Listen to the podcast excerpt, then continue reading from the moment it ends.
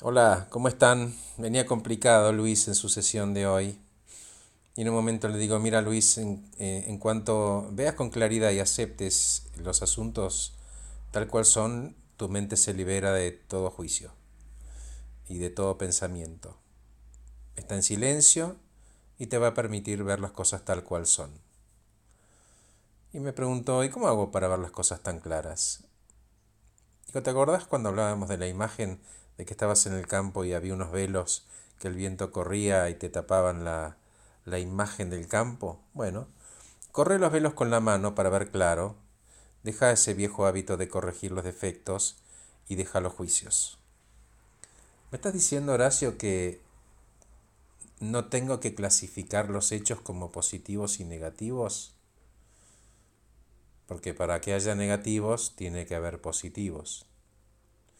No, Luis, mira, eh, es más fácil que esto que me estás diciendo. Digo que lo elimines el juicio, que te ocupes del hecho. A eso que ocurrió no le agregues ni le quites nada, y vas a estar en paz. Es que, ¿sabes qué, Horacio? Hay algo que me hace querer mejorar todo. Sí, claro, Luis, es tu ego, el mismo que te castiga cuando las cosas no salen como él quiere.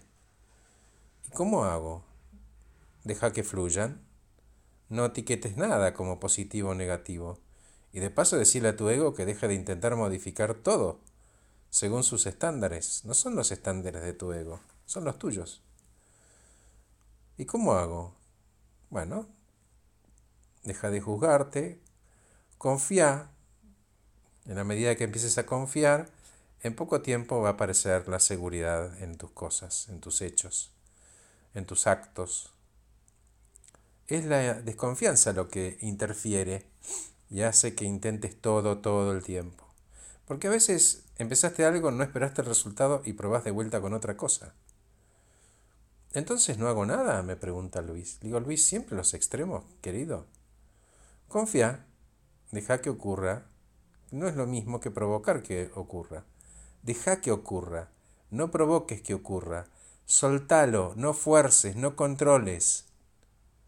Establece una nueva relación de respeto y confianza entre vos y tus aptitudes. ¿Y cómo puedo hacer eso, Horacio? Luisito querido, ¿te acordás de las imágenes del velo y el campo?